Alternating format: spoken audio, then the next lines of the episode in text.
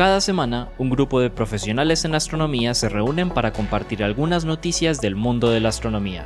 Estamos desde el Observatorio, el podcast del universo.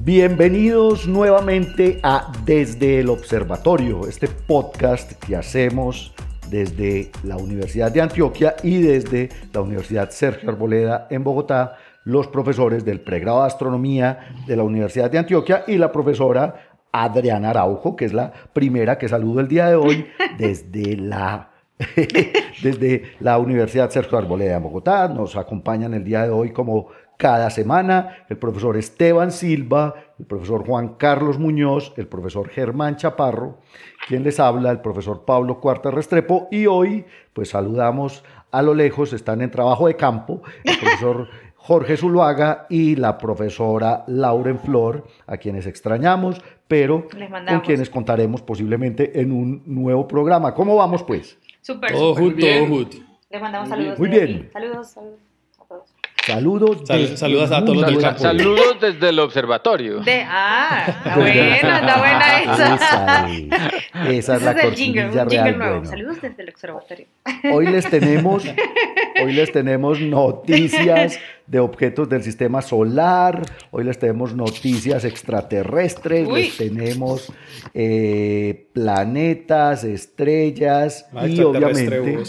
Sí, pila con eso, ah, porque supuestamente, que el, eh, hablando de, palabras que mal utilizan eh, sobre extraterrestres, mal usadas, eh, extraterrestres, no, supuestamente el cometa, que el cometa nos iba a, a matar, que ya se iba a estrellar contra la Tierra, por ahí hay una, una foto, no sé si la llegaron a ver por ahí por las redes sociales, de que miren el cometa ya entrando desde la tomada desde la estación internacional, o sea, eh, Entrando. Y no era cierto. Sí, sí, sí, sí, sí, De hecho, por la RAC lo estaban colocando. Ese, ese, en la RAC. sí, o sea, obviamente estaban era, la red de astronomía de Colombia. Estaban diciendo, miren, o sea, cuidado con el uso, con el uso de la, con el mal uso, mal uso de la de la información. Yo, abandoné, yo he abandonado como tres veces ese grupo de WhatsApp. Ah, yo lo abandoné una vez. yo, yo lo hice una vez. Yo, no, yo, nunca he estado. Esta vez, esta vez fue la vencida. Ya, ah, no, no, pero, pero hay que darle un saludo especial a los miembros de la red. No, no, no, sí, sí, los miembros. La, o sea, pila, la, RAC, que ya... la RAC, muy, muy chévere, muy importante. Ese grupo de WhatsApp. es que los grupos de WhatsApp, el problema es que como son individuos, eh, es como el grupo, es como el grupo de WhatsApp de la familia. ¿Cuánta vaina? No, no, no. Por y sí, es un poco como un grupo de familia donde no se puede hablar, o sea, donde toca respetarle las opiniones a todo el mundo y es una vaina insoportable por eso. Ah. que la astrología, que no, que la, la saludos, saludos a todas las familias de este podcast. ¿Cómo la van a atacar? Toca defenderla, porque es que Está Saludos a todos los grupos de familia WhatsApp. No, no, no, no. no, ahí. Sí. Ahí saludos a todos. saludos, a, todas las tías, eso, saludos a todas las tías políticas. Eh, Afortunadamente yo no tengo grupo de WhatsApp, entonces del la bueno, familia. Bueno, venga. ¿Cómo así que no tienes? Ah, no, no tenemos. Ah, en la familia, en la familia no tiene grupo sí, de WhatsApp. Mi familia tampoco tiene, por suerte. Aquí llegó la noticia JWST de la semana en Desde el Observatorio. La noticia web es la primera. Juan, ¿cómo es el...? Y estaba desde la semana pasada. Yo la vi. ¿Qué? ¿Qué? Esta noticia está pedida desde la semana pasada. sí, está marcada desde ya que Sí, señor. Joshua, Joshua le pone cortinilla porque tenemos noticia web de la semana y la noticia web de la semana nos la trae la profesora Adriana Araujo. Adri, ¿qué nos vas a contar del web? Bueno, eh, sí, es cierto, esa, esa noticia bueno, a ver, lo que no recuerdan, la semana pasada fue mi primer episodio de esta temporada, este, el primero no, no estuve, ¿no? Y mientras preparaba la noticia del pasado, yo dije, salió eso de una vez en la, me llamó mucho la atención, sobre todo porque recuerden que para nosotros es una oportunidad... Eh, hacer, armar las noticias para cada uno de estos episodios es una oportunidad única nosotros para conocer, para aprender mucho más. Y nada, la coloqué de una y bueno, nada. Pues nada, esta noticia del James Webb tiene que ver justamente con un cuerpo del, menor un cuerpo del sistema solar, un cuerpo menor del sistema solar y anillos, ¿ok? Eh, pues sabemos que dentro del sistema solar, de nuestro sistema solar, eh, hasta el momento, y eso es importante, hasta el momento eran cuatro objetos que tenían muy bien delimitados y muy bien determinados sus características, grosor, e incluso cantidad de anillos del sistema de anillos, cuántos anillos forman ese sistema de anillos los planetas, pues Júpiter, Saturno, Urano y Neptuno. Si recuerdan, el James Webb también nos regaló una imagen espectacular justamente de Neptuno y su sistema de anillos, e incluso pudimos ver hasta parte de su satélite. En esta oportunidad eh, se confirmó lo que en el 2013 salió publicado eh, sobre el centauro, un centauro llamado Cariclo, o Chariclo en inglés creo que se escribe. Eh, Cariclo es un centauro que está ubicado em, pues entre las mm, órbitas de Saturno y Urano, ¿ok? Eh, es el centauro más grande de esta población, que mide aproximadamente unos 250 kilómetros, eh, repito, lo que lo convierte en el centauro más grande. para los que nos escuchan, un centauro es un objeto, un cuerpo menor del sistema solar, que una de las características más eh, resaltante de él es que son objetos que presentan características o, suelen tener características tanto de asteroides como de cometas. Eh, son bastante inestables sus órbitas porque eh, tienden a cruzar justamente las órbitas de los planetas, de los gigantes. En el 1997, este objeto fue descubierto en 1997, y ocho años después, de donde viene, entonces empieza como a armarse la noticia. Ocho años después, más o menos en el 2000, en el, más o menos no, en el 2013, pero pues fue confirmado en el 2014, eh, se le fue confirmado un sistema de anillos, ¿okay? Y este sistema de anillos, de hecho tiene dos, ¿okay? Eh, dos anillos, este sistema está formado por dos anillos. ¿Cómo se le confirmó a este objeto? Bueno, eh, a través del de el paso justamente de, de, Cari, de, de Cariclo frente a una estrella. ¿okay? La estrella parpadeó dos veces y reveló justamente la, la presencia de estos anillos finos. ¿okay? Eh, se trataría de la primera vez que se confirma que un objeto, un cuerpo menor, tiene un sistema de anillos. Por eso entonces ya es, por eso dije que habían cuatro, con esto se confirmaría que es el quinto. Eh, ¿Cómo se hizo esto? Justamente estudiando lo que es la curva de luz de, de la estrella y esta tuvo una baja en la intensidad justamente del brillo de esta estrella. ¿Qué pasa? Que el quinto, perdón, Adri, ¿el quinto qué? No te entendí. Al quinto objeto Con, con sistema de anillos confirmado porque pues ya en, el en, en nuestro sistema solar. después de los planetas gigantes. Después de los planetas gigantes, correcto. Cariclo es el único objeto del sistema solar que conocemos. Que conocemos hasta ahora, ¿sí? Además de Júpiter, Saturno, Urano y Neptuno, recordémosle a todos los oyentes que es que todos los gigantes tienen, tienen anillos. Sí, no solamente Saturno. Ok, muy bien. Bueno, pues resulta que el, el, hito, ¿verdad? o la cuestión se, se, mejoraron las observaciones y el 18 de octubre del 2022 a través justamente ya con el James Webb, eh, a través del, descenso del brillo en el paso de Clariclo eh, que se produjo en la estrella Gaia, DTR3 y un montón de números, eh, se volvieron a confirmar, ahora sí con el James Webb, la sombra justamente del paso de, estos anillos. Em, esto hay, hay, información justamente del observatorio, de, hay, personas involucradas del observatorio del Instituto de Astrofísica de Andalucía, de Chile, Argentina, o sea, es un grupo muy grande de investigadores. Composición de los anillos, y aquí es donde entra, el, digamos, lo grande del James Webb, eh, a través de la NIRCAM se, pudo determinar la composición de estos anillos. Estos anillos están compuestos probablemente por pequeñas partículas de hielo, de agua, mezcladas con material oscuro, lo que eh, nos diría más o menos cómo ellos están formados. Porque probablemente objetos rocosos, eh, objetos congelados, objetos mm, cargados de hielo, eh, colisionaron con Cariclo y justamente producto de la gravedad lo hizo ir formando este sistema de anillos. Eh, o sea que sería algo así como pedacitos de cometa. Sí, probablemente.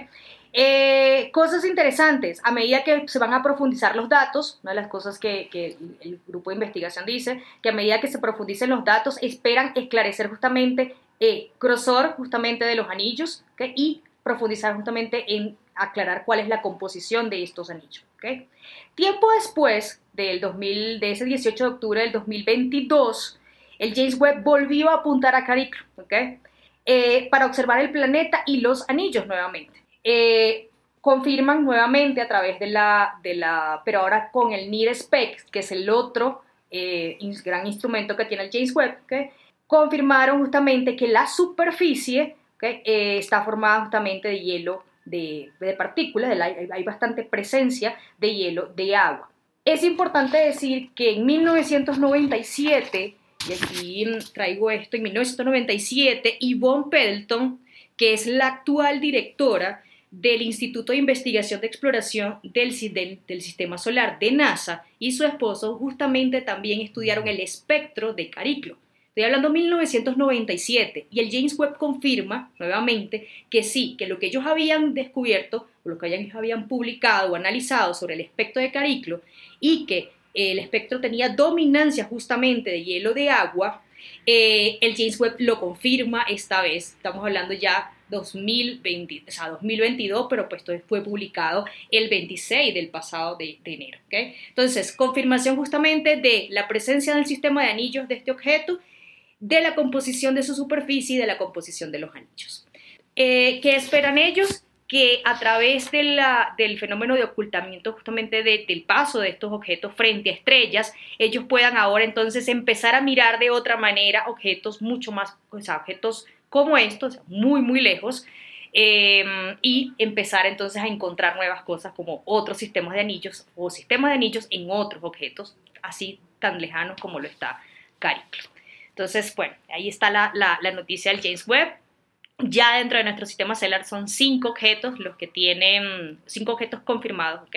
Que tienen sistemas de anillo y bueno, esperar a ver si, si confirman o si profundizan un poco más y establecen realmente lo que es la composición, eh, em, grosor ¿okay? y tamaño de estos anillos con estos datos que ya recibieron del James Webb. Oye, Adri, no había una noticia, yo recuerdo hace un tiempito, en que había posiblemente una luna de Saturno que también tenía anillos. ¿Cuál es que era? ¿Te acuerdas? No, eso sí no, no, no recuerdo. Mm. Yo sí recuerdo la noticia de, de Cariclo hace un tiempo. Sí. Pero yo no sé por qué. 1997 tal vez. no, no, desde esa No, pero tuvo que haber sido otra porque en el 2013 confirman los anillos. ¿okay? en el 1997 lo descubren y le estudian el espectro. En el 2013 le descubren el sistema de anillo y bueno, ahorita realmente lo que hacen es eh, confirmar. Hay, que buscarse por ahí porque yo no sé si estoy eh, confundiendo, pero creo que había algo sobre una luna de Saturno con ellos. Pero Cariclo, pues, es una de los, como decías tú, es uno de los centauros más famosos. Y obviamente, pues, este el segundo sistema de anillos es... Quirón, creo que es el, el Quirón. Quirón. es el, el, que le sigue en tamaño y de importancia, digamos. ¿eh? Entonces, bueno, nada, yo me imagino que ahora van a apuntar a, seguirlo observando, justamente para determinar, como dije, composición, eh, o sea, terminar, de, determinar la composición, tamaño y em, grosor de este sistema de anillo, a ver si tiene más, pues ellos dicen que tienen son un sistema formado por dos anillos. Bueno, muy bien, ahí está. Un objeto que no es un planeta del sistema solar con sistema de anillos detectado, o más bien eh, certificado ya, confirmado por el James Webb, además del espectro que tomó maravilloso en donde vemos hielo de agua por montones.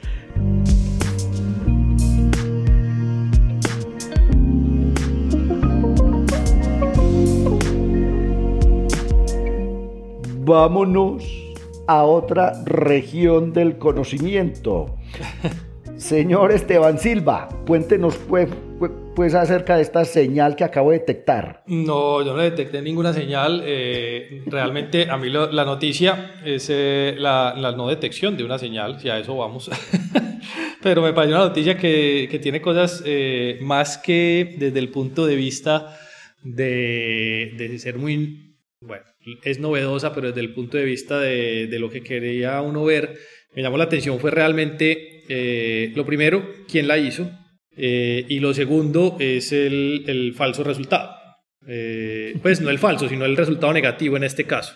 La noticia es de un reanálisis de un conjunto grande de datos que, se había tomado con la antena que estaba en Arecibo, en el proyecto SETI, de 800, un poco más, 860, 840 estrellas cercanas relativamente a nosotros, en las cuales se quería eh, estudiar la posibilidad de observar alguna señal que nos pudiera dar indicios de la presencia de otros tipos de entes vivos e inteligentes cercanos a nosotros en este caso, en el universo. Quiere decir, eh, tratar de seguir contestando la, pregunta infinita de si estamos solos en el universo. Y entonces el reanálisis se hizo con eh, una técnica que ya hemos mencionado mucho acá, es una técnica de Machine Learning.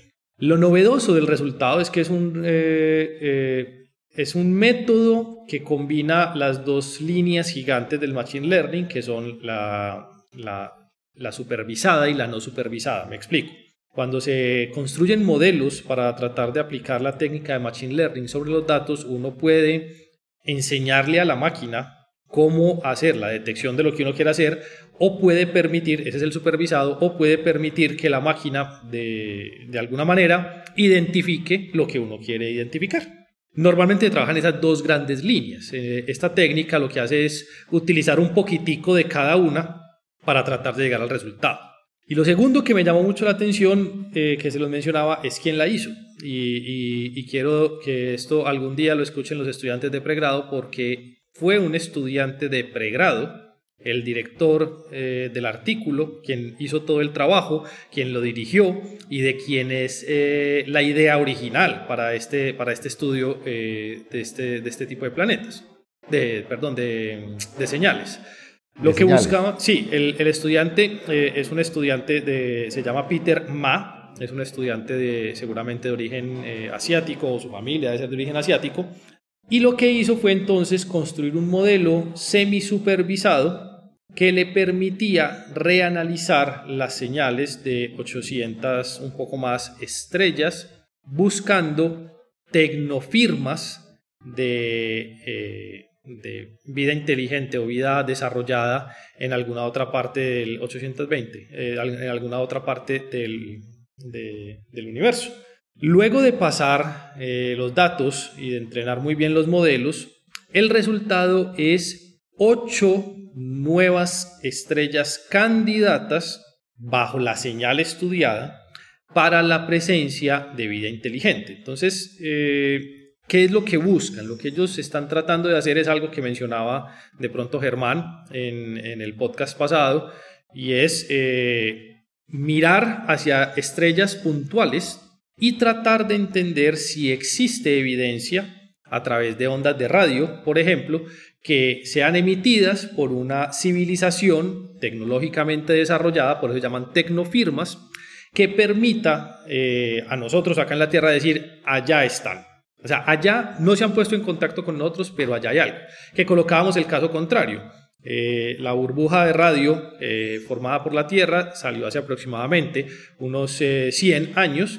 Y entonces si una civilización en alguno de los planetas en un radio de esa burbuja es capaz de tener las herramientas tecnológicas, detectaría esa señal de radio y nosotros no nos estamos tratando de poner en contacto con ellos, pero ellos en principio podrían concluir que existe la presencia de un conjunto de vida civilizada que desarrolló una tecnología avanzada que le permitió generar ese tipo de señales.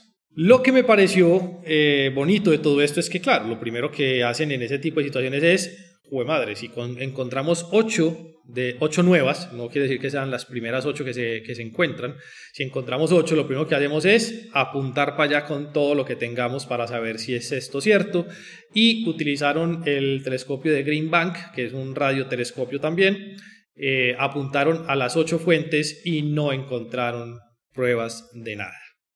Tristemente, seguimos en la búsqueda de estas civilizaciones alienígenas donde podamos ver eh, fuentes de señales de alguna forma, puede ser biofirmas o puede ser tecnofirmas, de las civilizaciones que podrían estar en un estado avanzado de desarrollo tecnológico, pero hasta el momento el, el, modelo creado lo que sí mostró es ser bastante eficiente en la búsqueda de las señales a gran escala, quiero decir, las técnicas de Machine Learning se utilizan principalmente cuando estamos hablando de un conjunto de datos que es muy grande y que si sentamos ahí a, a, dos estudiantes de pregrado no terminan de analizarlo nunca, entonces construimos unas herramientas más, más elaboradas. No sé, no sé, eh, bueno, de pronto a Germán y a Adri no les tocó esto, pero estoy seguro que a Pablo, a Juanca, a Jorge y a mí nos tocó la técnica de, en los 90, que era la manual de detección de esto, y SETI, eh, cuando, cuando uno tenía internet en esa época, pues, o sea, a finales de los 90. descansador de pantalla.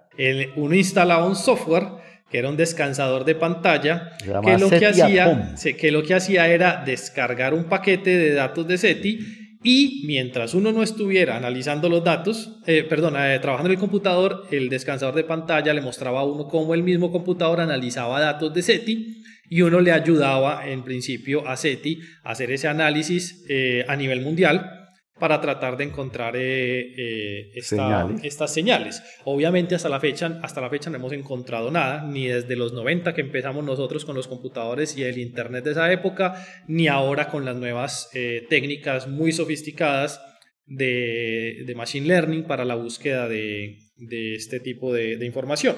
Lo que, sí, lo que sí es importante es que la técnica va a ser reescalada a los nuevos surveys que vienen. Me explico. En este caso, ellos hicieron una búsqueda en alrededor de 800 y pico estrellas, que es un conjunto bastante pequeño, aunque una cantidad de datos para cada una de ellas bastante grande. Pero ahorita vienen SCA, viene MIRCAT y un conjunto de observatorios que va a generar una cantidad de información absurda para poder tratar de identificar esas señales. No se puede utilizar un computador de casa. Entonces, la técnica está siendo eh, puesta a prueba ahorita con datos de SETI pero está apuntándole a los nuevos surveys que van a venir para tratar de estudiar no 800 estrellas, sino millares de estrellas que van a ser observadas eh, eventualmente con este tipo de, observatorios. Entonces, eh, sigamos teniendo ese, ese puntico de esperanza que de pronto nos toca la última puñalada a la humanidad, que es la que yo llamo la última, porque estaré vivo. Es encontrarnos. Eh, eh, es encontrar, no, no es encontrarnos a Haití, es encontrar simplemente forma de vida en otra parte. A mí no me importa si está desarrollada tecnológicamente o no, pero poder decir se dio la misma casualidad que en la Tierra en otro lado aproximadamente al mismo tiempo. Pero, pero este hay que decirlo, Teban, que esto es, esto es búsqueda de vida inteligente que produce señales de radio artificiales. O sea, estos sí pueden venir y convertirnos en esclavos, comernos, hacer, hacer jugo con nosotros. No veo por qué no. Es más, no lo merecemos. Pero lo interesante, o más bien, la pregunta que yo tenía es exactamente esta inteligencia artificial o este, este algoritmo que desarrolló eh, este estudiante de apellido Ma, se llama Peter Shangwan Ma. El señor eh, ¿Qué fue lo que notó diferente? Porque vos decís que después apuntaron el radiotelescopio a las candidatas que detectó el algoritmo y pues no detectaron ninguna frecuencia modulada, ninguna amplitud modulada, eh, nada que fuera como muy raro. ¿Qué es, ¿Qué es lo que este detectó de distinto entre las demás señales que dijo, vea, de pronto miren para acá? No, lo que pasa, lo que pasa ahí, Pablo, es que... Eh, los radiotelescopios están ubicados en zonas de la Tierra donde la cantidad de ruido es mínima. Y con cantidad de ruido me refiero a televisores, antenas, celulares, cosas por el estilo. Entonces, el, el, ruido de radio. El modelo, lo que, lo que hizo este modelo semi supervisado fue construir una herramienta que fuera capaz de identificar señales que claramente son humanas y apartarlas señales que pueden ser continuas como una radiofuente que ya pueda ser conocida y analizar de los restantes frecuencias o señales que no sean en general siempre periódicas, porque no necesariamente debe ser periódica la señal. Entonces lo que hizo fue buscar con mayor detalle. Este conjunto de datos no es la primera vez que es analizado y por eso hice la claridad que no es que hayan encontrado eh, ocho, sino que encontraron ocho aparte de las otras. O sea, estas son ocho nuevas fuentes de posible señal con una tecnofirma. Y lo importante es que fueron a verificarla con el, con el Green Bank y ahí es donde está el, el punto que marca y es una vez verificada cada una de ellas, no encontraron una tecnofirma con instrumentos más avanzados, en este caso con el, con el Green Bank. Entonces, si bien es importante la técnica, lo que permite es identificar los posibles candidatos. pero realmente lo que hay que hacer es quitar todo el ruido que puede haber en una señal de estas para poder estudiar de eso que queda cuáles son las que sí serían candidatas e ir a nuevos observatorios y buscar con esos observatorios la posibilidad de una confirmación o negación, como los de este caso, de, presencia de una tecnofirma. Muy bien, ahí está. SETI, Searching Extraterrestrial Intelligence.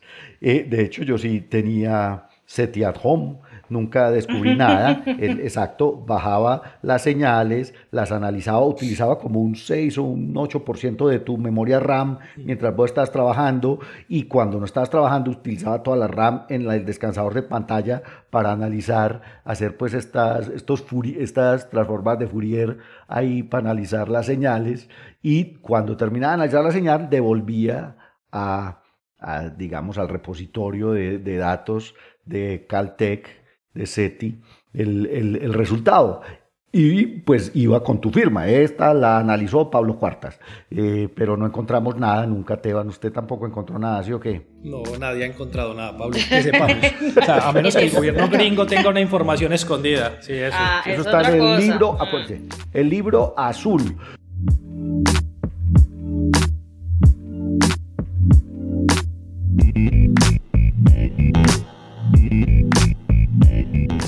Don Germán, cuéntenos sobre este planeta. Bueno, no, no, este, este planeta, otro ¿Este? planeta. ¿Otro? este, otro este, no, este, este, este, ya está medio fregado. No, otro. Eh, Uy, pero qué. No, mentira, este está llevado del berraco. No, no, no, no, no. Eso, hoy, es la influencia hoy venimos de con el, hoy venimos con el optimista aprendido todo. La, la mala influencia de Esteban. No, no, no. Sí, claro. La, la, esta, noticia, esta noticia estuvo rondando eh, internet desde el año pasado, pero hasta hace pocos días fue finalmente publicada y confirmada, como ya veremos. Eh, y digamos como que al principio la noticia les va a parecer como mm, de pronto un poquito rutinaria, pero de a poquito les voy a contar por qué es bien interesante y bien única. Eh, bueno, este trabajo eh, esencialmente encontró un análogo de Júpiter eh, con datos de Kepler. Entonces, claro, yo, tenemos a JW Stick, que ahorita nos está entregando cosas nuevas todo el tiempo, pero que Kepler nos siga encontrando, nos siga dando datos nuevos, información nueva es increíble, porque Kepler dejó de funcionar en el 2018 y esto es, un, esto es algo realmente nuevo, un análogo de Júpiter. Ese es un trabajo liderado por David Specht de la Universidad de Manchester, quien en su momento era, fue estudiante de doctorado y em, encontró un planeta parecido a Júpiter, por eso lo llamamos análogo, no lo llamamos gemelo porque no es idéntico, las barras de error no, ni sabemos si tiene colorcitos. Sí, es, es muy parecido eh, el planeta se llama, y bueno, de pronto ahí van, van intuyendo por dónde va la cosa, que de pronto no está tan fácil, se llama... No le digas se llama, eso es una bendita placa de esas largotas. K2 2016 BLG 005LB. Es un nombre bastante largo. De hecho, lo acaban de descubrir. Una de las pistas es que es un nombre demasiado largo. Normalmente los nombres de los, de los planetas descubiertos por Kepler son un poco más cortos. Entonces eso... No, eso depende del catálogo de la estrella. Eh, no, pero sí, pero digamos, si tiene nombre de Kepler, si, si, es Kepler, a los, los, Kepler 2 son fáciles porque son K2, el número y la letra. Y este tiene un nombre bastante largo y eso da una pista sobre lo importante o sobre lo raro del descubrimiento. Recordemos que Kepler, el telescopio espacial Kepler, ha ayudado a, a confirmar el descubrimiento de 2.700 planetas extrasolares a la fecha aproximadamente. Eh, y el, digamos, este, este K2 significa la segunda parte de la misión Kepler, que fue eh, una parte, digamos, cuando la misión principal de Kepler había terminado y se había dañado un, un, motor, eh, una capacidad de orientación de, de Kepler, entonces eh, digamos, como que se siguieron tomando datos, pero ya de una manera un poquito menos organizada. Entonces se replanteó esta misión para, para ver qué aparecía en, digamos, en el lente del telescopio. Lo que llegara al telescopio se recibía y ya. Entonces, en esta que fue la novena campaña de la misión Kepler K2, que fue en el 2016, se encontró este análogo de Júpiter a 17.000 años luz de la Tierra, que es un es el más lejano que conocemos. Kepler no había encontrado un, un, planeta extrasolar tan lejos de ninguna manera. Entonces, eh, casi todos los planetas de Kepler están a, ¿qué? a 300, 600 años luz. Los más lejanos están como a 1500 años luz. Sí, este es 17.000 años luz.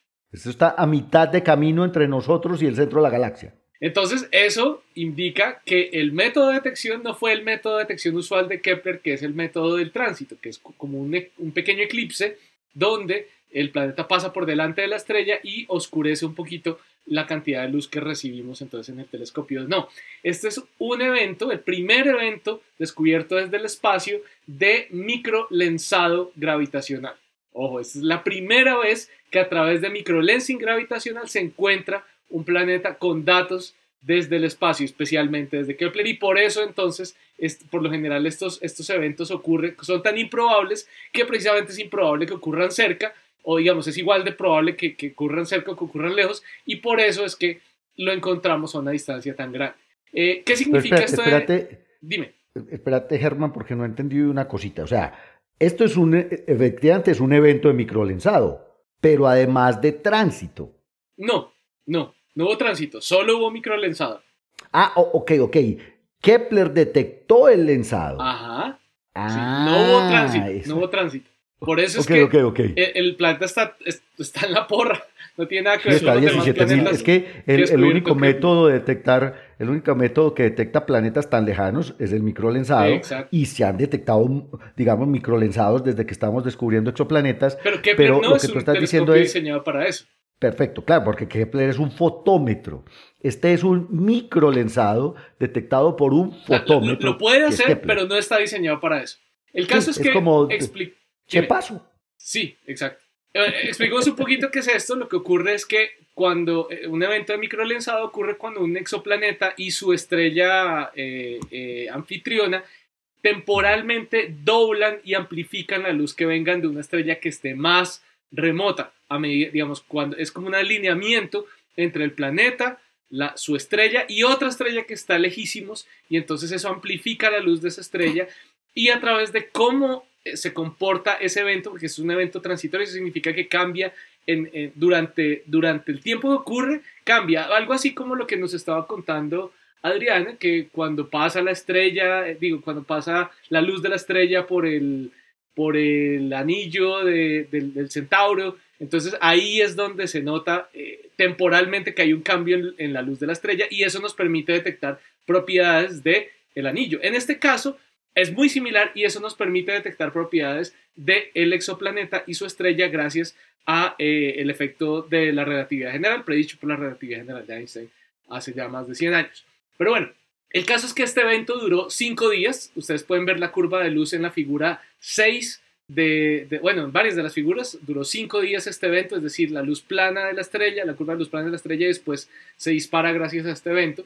Eh, y afortunadamente, gracias a la... Y por eso yo creo que se demoró el artículo en publicarse definitivamente, eh, gracias a nuevas observaciones con cinco telescopios adicionales basados en tierra, se logró determinar la distancia a esa estrella, o sea, lo que se llama el paralaje, eh, y con eso se rompe lo que se llama la degeneración entre la posición, la velocidad, de, mejor dicho, no poder saber ciertas propiedades de la estrella gracias a encontrar su paralaje, su, la distancia a esa estrella.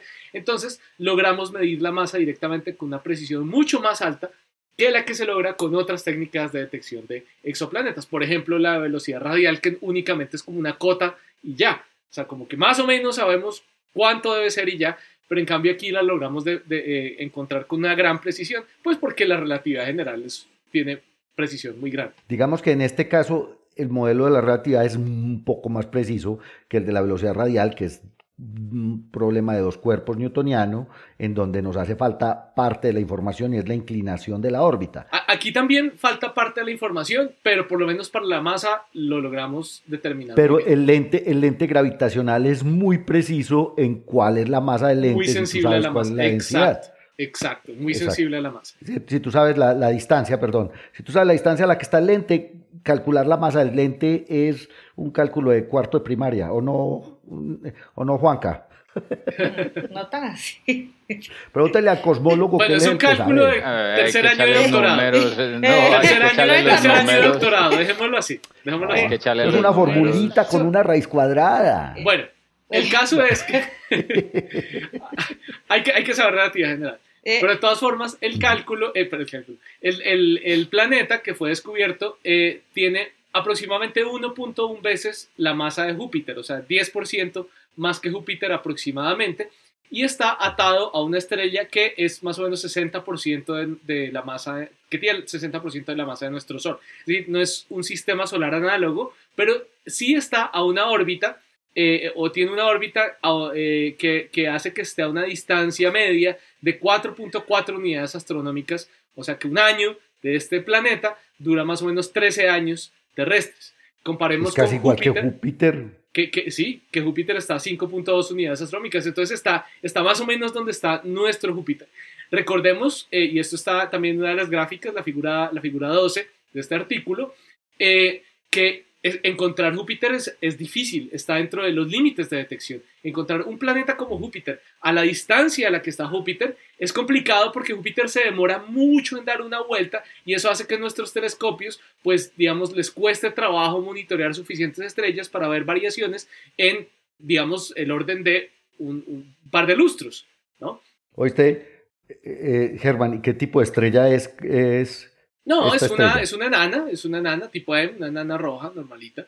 Em, pero lo importante de esto, que sea, que sea enana, es que está también dentro del límite de lo que esperamos que este tipo de, de, digamos, de, de, los discos primordiales alrededor de esas estrellas haya podido formar. Es decir, este planeta, este Júpiter, no lo esperábamos, no lo esperamos, no esperamos que se formen planetas gigantes alrededor de eh, eh, enanas, enanas eh, rojas. Ahora, no es imposible, pero es improbable. Pero al mismo tiempo, este, eso es lo bueno de, los eventos de lentes gravitacionales. Son tan improbables que pues nos muestran eventos en general improbables. si, si tuviéramos un planeta, o sea, por ejemplo, encontramos a cada rato planetas rocosos alrededor de enanas rojas. Eso es, digamos, pan de cada día. Sí, es lo típico. Pero eso no genera un evento de, de lente gravitacional. Entonces los eventos de lente gravitacional digamos, tienen ese bias hacia eh, sistemas un poquito curiosos, un poquito distintos de, de la norma. Entonces, bueno, eh, varios, varios aspectos bien interesantes de esta noticia que, que, les, quería, que les quería traer hoy. No, lo, lo, interesante, ¿verdad?, es que, pues, que Kepler haya detectado un lente. Porque es que, como tú decías, Kepler no fue diseñado para, para, para ah, detectar lentes sí, gravitacionales. Y, de hecho, gracias porque eso me lleva a lo del nombre el nombre, el BLG, no, realmente no logré encontrar lo que significaba BLG literalmente, ustedes de pronto me pueden ayudar. En este tipo de nomenclatura se refiere a un evento de lente gravitacional. Eh, pues, supongo que L es de lente, G es de gravitacional, pero no encontré en ningún lado qué significa eh, eh, literal, qué, es eso. y el 005 significa que fue el quinto evento candidato de lente gravitacional. sí, sí, sí, como que hubo varios eventos eh, transientes que no fueron relacionados con tránsitos, eh, o transitorios, perdón, que no fueron relacionados directamente con, con, tránsitos planetarios. Entonces este fue el quinto. Seguramente habrá más. no hay quinto malo. yo, yo, yo, yo, tengo un comentario y voy a retomar, voy a agarrarme un comentario que hizo Juanca en el episodio que, hicimos allá en Medellín en la, en la Feria del Libro. Nosotros todas las mañanas le rezamos a la relatividad general. Muchas gracias, que por existir, porque es, prácticamente de donde nos agarramos para, para explicar muchos los fenómenos. la relatividad general responde, mejor que muchas deidades locales. Sí, pero mire que la ecuación sí es sencillita. Mire, la ecuación 3, ecuación 3 del paper es la ecuación del lente gravitacional, es una raíz cuadrada, eso sale rapidito pero después de que usted haya medido bien el paralaje y la distancia. Después que la conozca y después que aprenda relatividad. No, y ah, ahora, antes teníamos Hay que entender qué es eso. De, de, de, poner papers, en, de, de, digamos, de escribir papers en el podcast. Ahora la, la, la tradición va a ser dejarle tarea a los, a los, ah, a los oyentes. Está buena a los oyentes que, que, hagan el calculito, que hagan el calculito. Que hagan el calculito con la ecuación 3. El paper, el paper fue publicado en el Monthly Notices of the Royal Astronomical Society Mire, está de, de es, nuevecito, del 31 de enero, acabo de salir del El, el, preprint salió el año pasado, hace como un ah, año. Ah, o sea, estaba en el archive. Estaba cocinándose ahí al fuego lento del Reviewer 2. Sí, mientras, hacía, mientras corregían la raíz cuadrada para poder publicarlo. los referí se daban la, la tarea de decirle aceptado, señores. Sí, campaña 9 Kepler 2 y, pero este es el segundo paper. Primer eh, descubrimiento de un exoplaneta usando microlente desde eh, desde el espacio, o sea, desde el Kepler. Muy bien, ahí está, para que lo lean, para que hagan el calculito de la raíz cuadrada, para que calculen la masa del planeta con el lente gravitacional. Y pues nada, esto está sencillito, oiga.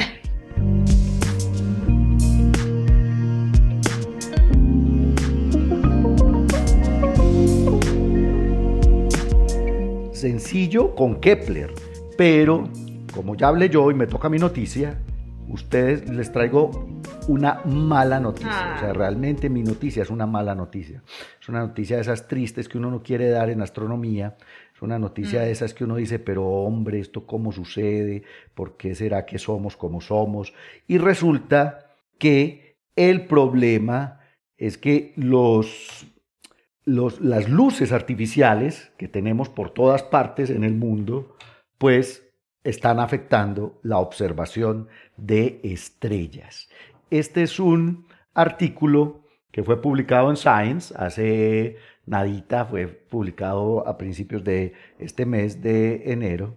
Y pues ustedes saben que Science es una de las revistas, digamos, de divulgación científica y de, digamos, de ciencia más importantes en el mundo. Fue publicado por unos eh, astrónomos e ingenieros que trabajan con un, con un proyecto maravilloso a nivel mundial que se llama Glove at Night. Resulta que Glove at Night es un eh, proyecto de ciencia ciudadana. Aquí hemos hablado a veces de ciencia ciudadana, Jorge sobre todo ha estado muy involucrado con proyectos de ciencia ciudadana.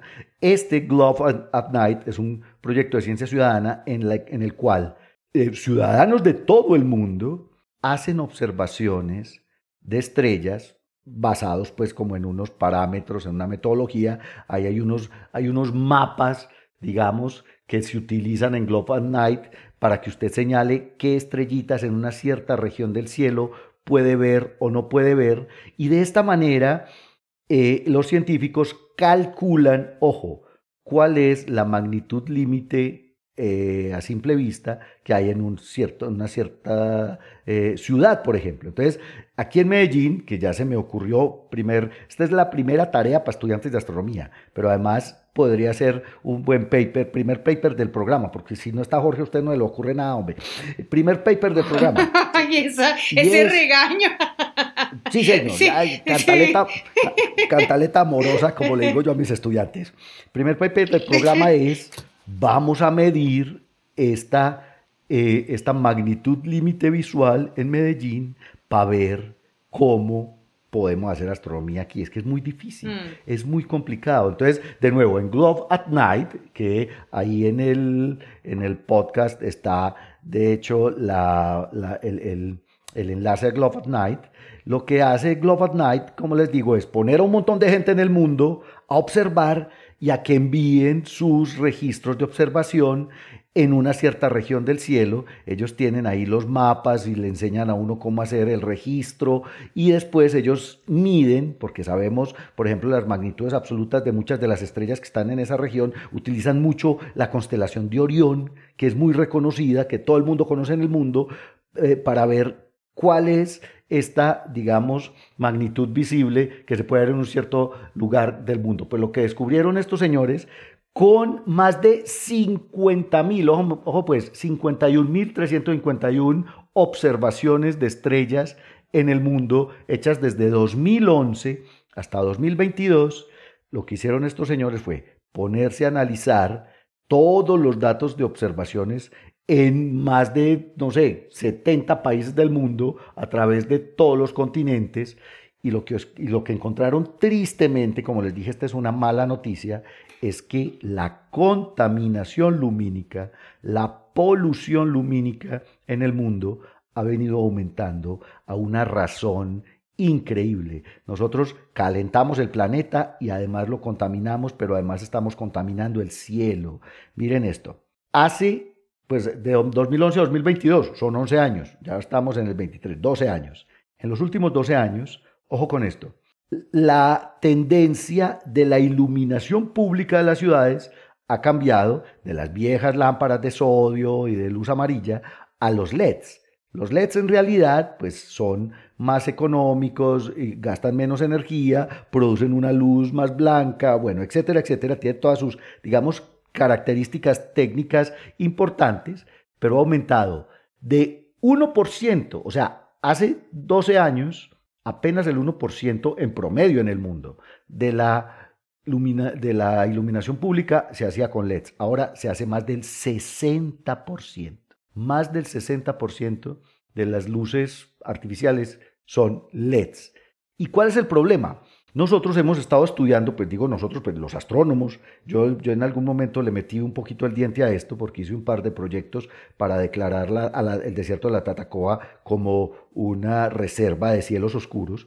Resulta que desde hace mucho tiempo se ha venido analizando la polución lumínica con el satélite. O sea, se toman eh, imágenes de satélite del hemisferio nocturno de la Tierra, se calcula la cantidad de luz que está saliendo desde ciertos lugares, por eso es que sabemos, por ejemplo, que Las Vegas puede ser el lugar más iluminado del planeta eh, de noche, ese tipo de cosas, pero resulta que los sensores, y esto es un problema, los sensores del satélite no son muy buenos para eh, analizar longitudes de onda corta en luz visible son buenos entre más o menos los 500 y los 900 nanómetros, eso es más allá, digamos, del verde y llegando hasta el infrarrojo, pero no son buenos para analizar por debajo de los 500 nanómetros. ¿Y qué problema? Resulta que las luces LED, que son justamente más del 60, hay lugares en donde el 90% de la iluminación ya es con LEDs,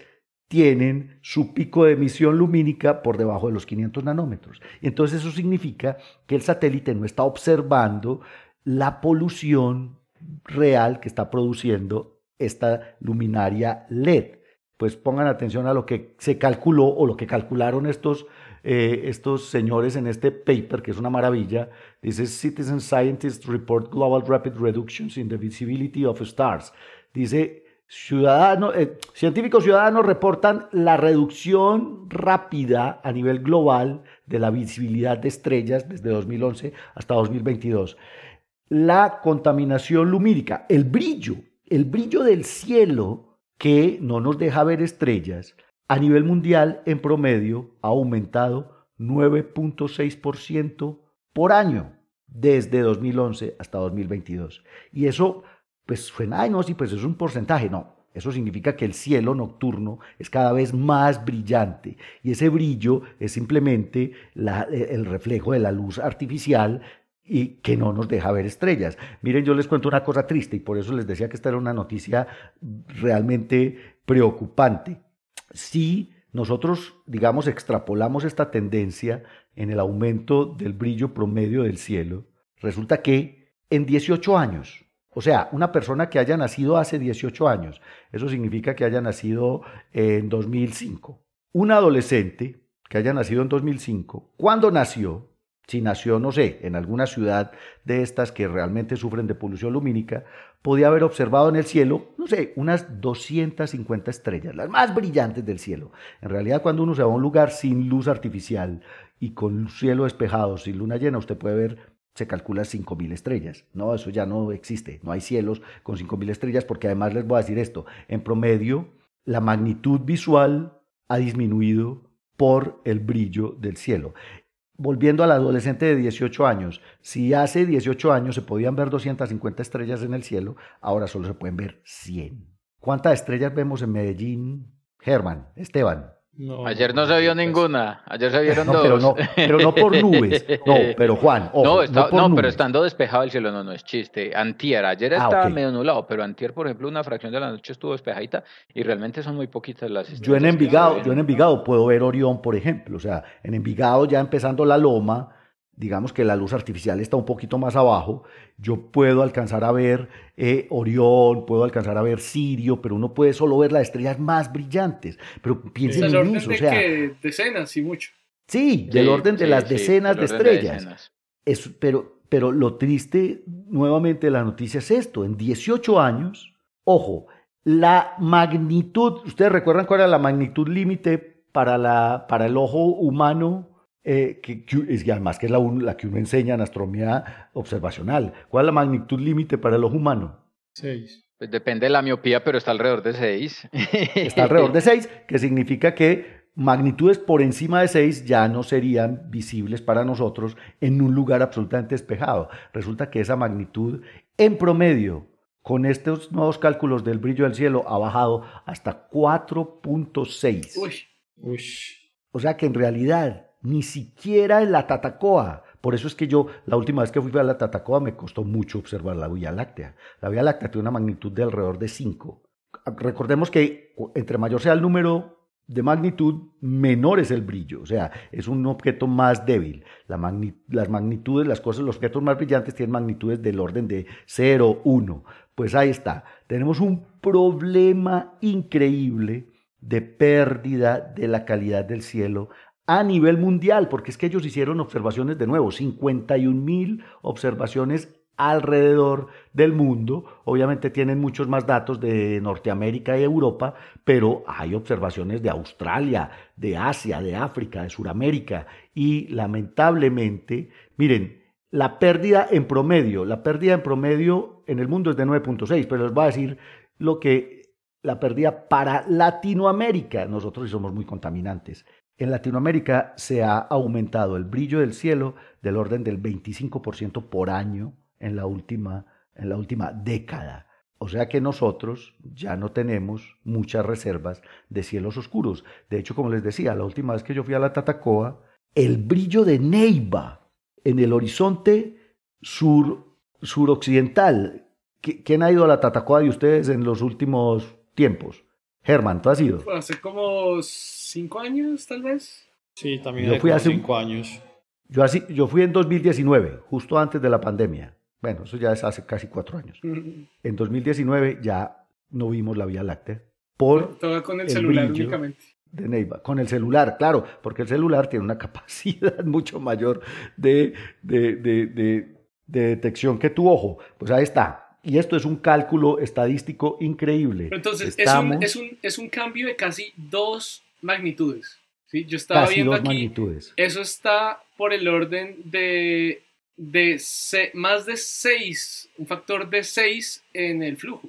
Exacto, exactamente. Estamos perdiendo los cielos estrellados. más de seis veces menos, menos eh, flujo.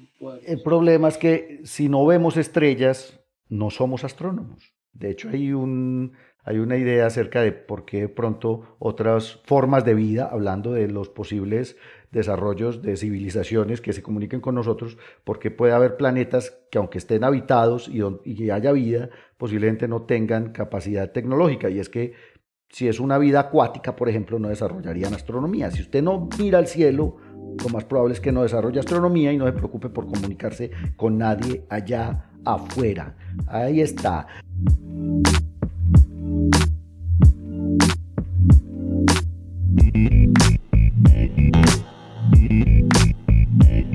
Don Juan Carlos, cierre usted este programa con su noticia cosmológica, hágame el favor. Tan, tan. Ya. Ya. Sáquenos de este Yo sabía que iba a hacer eso. Súper eficiente. Yo sabía los confines del universo. Ando, ando, ando con la eficiencia alborotada. Está bueno esa. Eh... sáquenos de la confines del universo. Está bien. No, no, no, no. Vea, les cuento, les cuento pues que este parche está caliente. Eh, eh, la noticia que yo traigo está relacionada con, con un resultado eh, muy reciente, una, una, noticia, un chismecito que me pasó Pablo, que está publicada no en un artículo, sino en tres artículos. Es una serie de tres artículos que salieron publicados esta semana, eh, en los que se hace uso de los datos de, del, del, del, telescopio o del, o del Dark Energy Survey. Eh, ya hemos hablado aquí varias veces pues, del Dark Energy Survey, es un survey que se está llevando a cabo en el telescopio en Chile, en el, en el Víctor Blanco, eh, y utilizando el tercer data release del, del DES, utilizando los datos de la misión Planck para estudiar la radiación cósmica de fondo y, y de otra misión para estudiar eh, eh, la radiación cósmica de fondo en el, en el, en el el, ay, ¿cómo se llama esa cosa que queda en el sur del, del planeta? El, el polo sur, el polo sur, el, el, proyecto se llama así, de, de South Pole Telescope. Eh, hicieron la, de acuerdo a lo como se, se refiere en, en el artículo y evidentemente pues también en las noticias, la, la más precisa determinación de la distribución de masa en el universo. Entonces, ¿qué es lo que pasa? Haciendo, haciendo uso pues de la información de la radiación cósmica de fondo y de, las imágenes de las galaxias, lo que se hizo fue estudiar la, mm, eh, la forma como se distribuyen estadísticamente las trazas de los efectos de lente gravitacional. En las grandes escalas, esto ya también lo hemos discutido en muchos otros episodios, en las grandes escalas, la masa, la luz, se mueve por el espacio-tiempo siguiendo carriles que, básicamente eh, están organizados o están alineados de acuerdo a la forma como la masa se distribuye en ese, en ese espacio-tiempo. La masa curva el espacio-tiempo y entonces los carriles por donde se mueve la masa se van a modificar de acuerdo a la forma como se distribuye la masa. Lo que estas personas eh, decidieron hacer para tratar de estudiar la manera como se distribuye la masa entonces fue no buscar las galaxias, porque las galaxias al ser solamente visibles con luz visible son lo que uno llama un trazador sesgado de la distribución de masa. Las eh, por otra parte, las, las lentes gravitacionales nos muestran por dónde se va moviendo la luz y como la luz se mueve de acuerdo a cómo esté distribuida la masa, pues independientemente de si es masa en la forma de estrellas, masa en la forma de gas, masa en la forma de materia oscura crea en ella o no, es gravedad lo que está ahí aportando a la distribución espacial de las trayectorias de la luz en el espacio-tiempo, pues es una medida, vamos a decirlo así, no sesgada de la manera como se distribuye la masa en las grandes escalas. Entonces, utilizando los datos de, de, de, del survey de galaxias y los datos entonces de, de, Planck con los de eh, este eh, South Pole eh, Telescope, en los que además hicieron una corrección muy importante. Lidia estaba hablando con, con, Esteban ahorita precisamente de eso, que, que hay, hay, cosas muy difíciles en la astronomía en la astrofísica, pero, pero cosas difíciles lidiar con los datos y con los cálculos en general de la radiación cósmica de fondo. Eso, es horrible, es muy, muy, muy difícil estamos contando fotones que están viajando en el universo desde que hace que el universo es universo. Solamente detectarlos es muy difícil y ellos pueden interactuar con muchos, con muchos, con muchos, con todos los objetos del universo alrededor. Hay un fenómeno en particular que se conoce como el, el efecto Sunyaev-Seldovich, en el que los fotones de la radiación cósmica de fondo pueden interactuar con los electrones de las atmósferas calientes de los cúmulos de galaxias.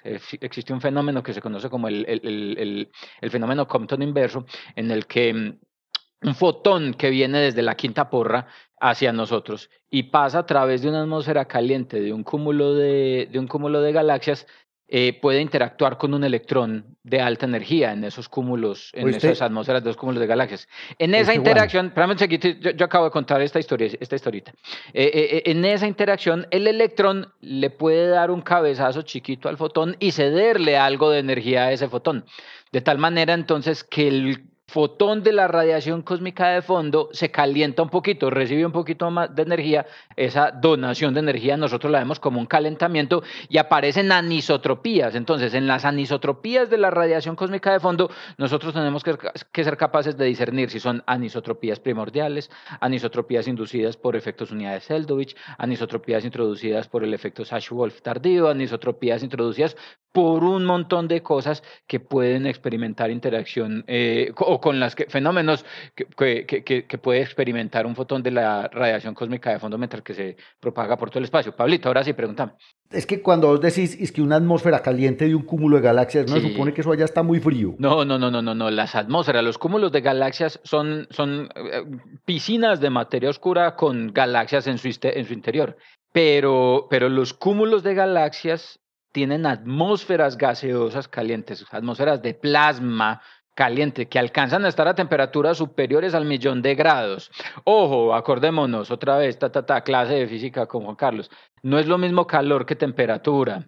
No es lo mismo calor que temperatura. Eh, eh, eh, cuando hablamos de que la temperatura del plasma es de un millón de grados, está asociada a la velocidad típica de las partículas en esa, en esa atmósfera. No quiere decir que si nos vamos para la atmósfera de ese cúmulo nos vamos a derretir por el calor. Nos vamos a quemar. Exacto, no, no, la energía de las partículas en esa atmósfera es muy alta y es muy alta porque son partículas que están allí porque han sido expulsadas, por ejemplo, por explosiones de supernova. Cuando una supernova explota, manda gas a la porra y muchas partículas adquieren velocidades relativistas o cuasi relativistas que se las llevan eh, eh, para estas zonas externas de los cúmulos de galaxias. Sí, Ese gas no tiene cómo enfriarse, además. Ese es gas Exacto, coronal, que las- exactamente. que Ese gas se va a quedar ahí básicamente A- porque hasta que se golpean con un fotón de estos Exactamente, de la hasta que interactúan eventualmente con algo que permite que pierda un poquito de energía, pero eso cuesta todo el tiempo del todo el tiempo del mundo.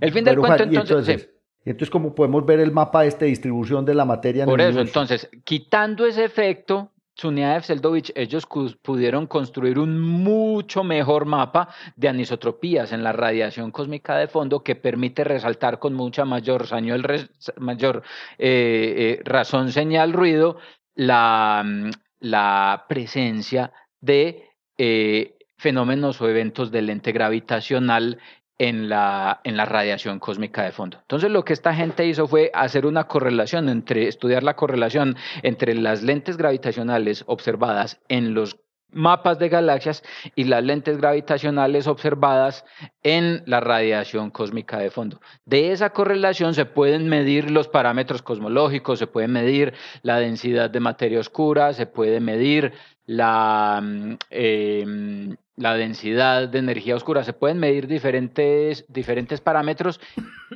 y uno de ellos, entonces, uno de los resultados, o uno de los resultados importantes son medidas precisas, muy interesantes, con valores más acertados para algunos de los parámetros cosmológicos más relevantes. Uno de ellos... H, nuevo valor de H. No, no, ellos no, así no se puede medir H, así no se puede medir H. No uno de ellos, uno de ellos, pues. la abundancia de materia oscura. Sigue siendo, a pesar de no hacer uso de las galaxias, sino de hacer uso directo de los fenómenos del lente gravitacional, es decir, relatividad general limpia, pura y dura, aparece que se requiere que el 30% más o menos de la densidad de masa energía del universo esté en la forma de materia oscura, o llámela como la quiera, o llámela como la quiera llamar. Sin embargo, aparece una pequeña discrepancia que yo ya había traído aquí a colación en un artículo, en una noticia anterior. Aparece una discrepancia asociada con la eh, eh, abundancia de lo que nosotros llamamos clustering, que tan agrumado está el material en el universo.